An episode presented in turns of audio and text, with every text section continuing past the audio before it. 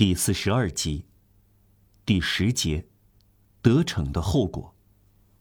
他是在冬末被辞退的，夏天过去了，但冬天又来了。白天短，活儿干得少；冬天没有热力，没有阳光，没有中午，晚上连着早上，多雾，总像黄昏，窗户灰暗，看不清外面的东西。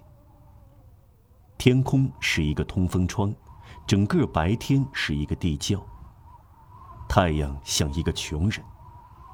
可怕的季节，冬天把天上的水和人心变成石头，债主纠缠着他。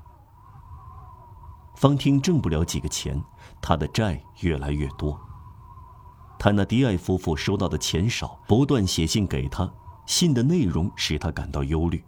要汇钱去，他承受不了。一天，他们写信告诉他，他的小科赛特要赤裸裸的过冬了，他需要一条呢裙子，至少做母亲的要寄十法郎来。他收到了信，整天在手里揉着信。晚上，他走进街角的一家理发店，解下梳子，他柔美的金发一直垂落到腰间，多美的头发啊！理发师嚷道。您要下来出多少价钱呢？他说：“十法郎，减掉吧。”他买了一条针织的裙子，寄给了泰纳迪埃夫妇。这条裙子让泰纳迪埃夫妇气坏了，他们要的是钱。他们让艾波妮娜穿这条裙子，可怜的云雀继续冻得发抖。方听想：“我的孩子不再感到冷了，我给他穿上我的头发。”她自己戴上小圆帽遮住光头，这样子她仍然很漂亮。方婷心里越想越难以排解阴郁的心情，她看到自己再也不能梳头，便开始仇恨自己周围的一切。长期以来，她同大家一样尊敬妈德兰老爹，但是由于她心里一再重复是他把自己赶走的，他造成了自己的不幸，她终于也憎恨他。尤其是他。他等在工厂门口，候着工人经过那里时，装出又笑又唱。有一次，一个老女工看到他这样又唱又笑，说道：“这个姑娘结局不妙啊。”他随便找了一个情人，他并不爱这个汉子，但是心里气不过，想装装门面。这是一个穷光蛋，靠奏曲乞讨，是个游手好闲的无赖。还要打他，像他当初随便找到他那样，倒胃口就离开他。他爱的是自己的孩子，他越是沉沦下去，周围的一切就越是变得黑暗。那个温柔的小天使就越是在他心灵深处闪闪发光。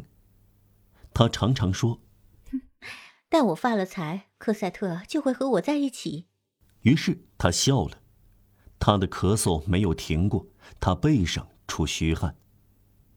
一天，他收到泰纳迪埃夫妇的一封信，信是这样写的：“科赛特病了，得的是一种地方病，大家叫速利热，要吃贵重的药，这要让我们破产，我们再也付不起。如果一星期之内您不给我们寄来四十法郎，小姑娘就会死掉。”他放声大笑，对邻居老太婆说：“啊，他们多好，四十法郎，就这些，都有两个拿破仑金币，叫我到哪儿去弄呢？这些乡下人真是愚蠢。”然而，他走到楼梯，在天窗附近再看一遍信，然后他下楼，跑跑跳跳，始终笑着出了大门。有人遇到他，对他说。您这样快乐，究竟怎么回事？他回答：“乡下人刚给我写来一封信，说了一番蠢话。他们问我要四十法郎。乡下人得了。”他经过广场时，看到许多人围住一辆形状古怪的马车，一个穿红衣服的男人站在车顶上哇里哇啦。这是一个走江湖的牙医，向围观者兜售整副假牙、牙膏、牙粉和药酒。方听挤进人群，开始像其他人一样边听边笑起来。那个牙医的话既有坏人的切口，又有体面人的隐语。那个拔牙的看到这个漂亮的姑娘在笑，突然叫道：“您有一口漂亮的牙齿，那边在笑的姑娘，如果您愿意把您的两片小奖给我，我可以给您每一片一个拿破仑金币。”我的小奖是什么？方婷问。小奖，牙医接着说：“就是门牙，两颗上门牙。”啊，吓死人了！方听叫道：“两个拿破仑金币。”有一个老掉牙的女人嘟囔着说：“这个女人真运气。”方听逃走了，用手捂住耳朵，不听那个人向他呼喊的沙哑声。考虑一下吧，美人儿，两个拿破仑金币能派用场的。如果您想清楚了，今晚到银甲板旅店来找我吧。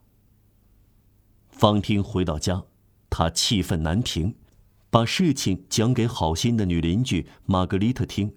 您明白吗？难道他不是一个可恶透顶的人吗？怎能让这种人在当地混来混去呢？拔掉我的两只门牙，我会非常难看，头发会再长出来，但是牙齿呢？啊，魔鬼！我宁愿头冲下，从六层楼摔到马路上。他对我说，他今晚会在银甲板旅店。他给什么条件？两个拿破仑金币，哦，等于四十法郎。是的，等于四十法郎。方听若有所思，开始做活了。过了一刻钟，他撂下活计，到楼梯上再看一遍泰纳迪埃夫妇的信。回到屋里时，他对在旁边干活的玛格丽特说：“苏黎热究竟是怎么回事？您知道吗？”“知道。”老姑娘回答：“这是一种病。”需要吃很多药吗？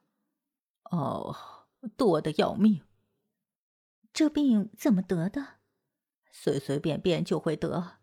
孩子会染上吗？尤其是孩子。得这病会死吗？很可能。玛格丽特说。方汀走出房门，再一次到楼梯上去看信。晚上，他下楼去，有人看见。他朝旅店集中的巴黎街走去。第二天早上，玛格丽特在天亮前走进方汀的房间，因为他们俩总是一起干活，这样两人只点一根蜡烛照明。他看见方汀坐在床上，脸色苍白，浑身冰凉。他没有睡过觉，他的帽子落在膝盖上，蜡烛点了一整夜，几乎完全燃尽了。玛格丽特在门口站住了，因这杂乱无章的景象而惊呆，叫道：“哦，主啊，蜡烛都烧光了，出了大事了！”然后他望着方汀，方汀把光秃秃的头转向他。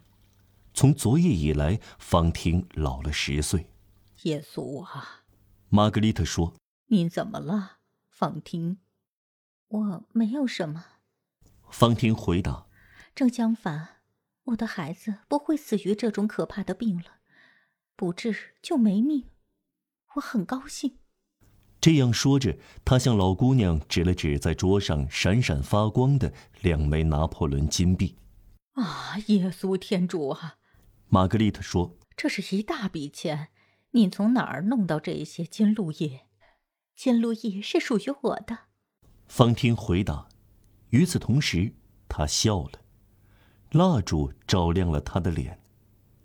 这是血淋淋的笑，一道嫣红的唾沫弄脏了他的嘴角，他的嘴里有一个黑洞。两颗牙齿被拔掉了。他将四十法郎寄到蒙菲美，这是泰纳迪埃夫妇弄钱的一个诡计。科赛特没有生病。方汀把他的镜子扔到窗外去了。他早就从三楼的小房间搬到屋顶下用插销关门的阁楼里。这类陋室的天花板和地板构成斜角，时刻都会撞上你的头。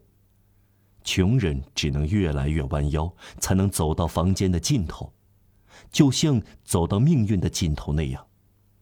他已经没有床，只剩下一块破布，他称之为被子。还有一张铺在地下的褥子和一把露出麦秸的椅子。一小盆玫瑰遗忘在角落里，干枯了。在另一个角落，有一只盛水的黄油钵，冬天水结了冰，一层层水迹由一圈圈冰碴，久而久之显示出来。他早已失去了羞耻心，现在又失去了爱俏。这是最后的标志。他戴着脏兮兮的帽子出门。要么没有时间，要么毫不在意。他不再缝补衣服，随着袜子跟磨破，他就抽一点上来。这从一些竖纹就可以看出来。他用几块白布缝补又旧又破的胸衣，稍一动作，胸衣就会扯破。他的债主跟他大吵大闹，绝不让他安宁。他在街上遇到他们，又在楼梯上遇到他们。他整夜整夜哭泣和沉思冥想。他的眼睛非常漂亮，但他感到肩上有一个固定的痛点，就在左肩胛骨的上方。他咳嗽不止，他对妈的那老爹深恶痛绝，却从来不抱怨。他一天缝纫十七个小时，可是一个监狱的包工头压低了女囚犯的工钱，使得个体女工每天减低到收入九苏。每天十七个小时干活，却只有九苏。他的债主们比以前更加无情，旧货商几乎拿走了所有的家具，不停的对他说：“你什么时候付清欠我的钱，婊子？”好天主，人家要把他逼到什么田地呢？他感到受到围歼，于是在他身上某种猛兽的本性发展起来。大约在同一时间，泰纳迪埃给他写信，说是他仁至义尽，等得够久了，他马上需要一百法郎，否则他要把小科赛特赶出门去，管他变成什么，小姑娘饿死随他便。一百法郎，方听想。可是，哪儿有工作一天能挣一百苏呢？得了，他说：“剩下的全卖了吧。”苦命人做了妓女。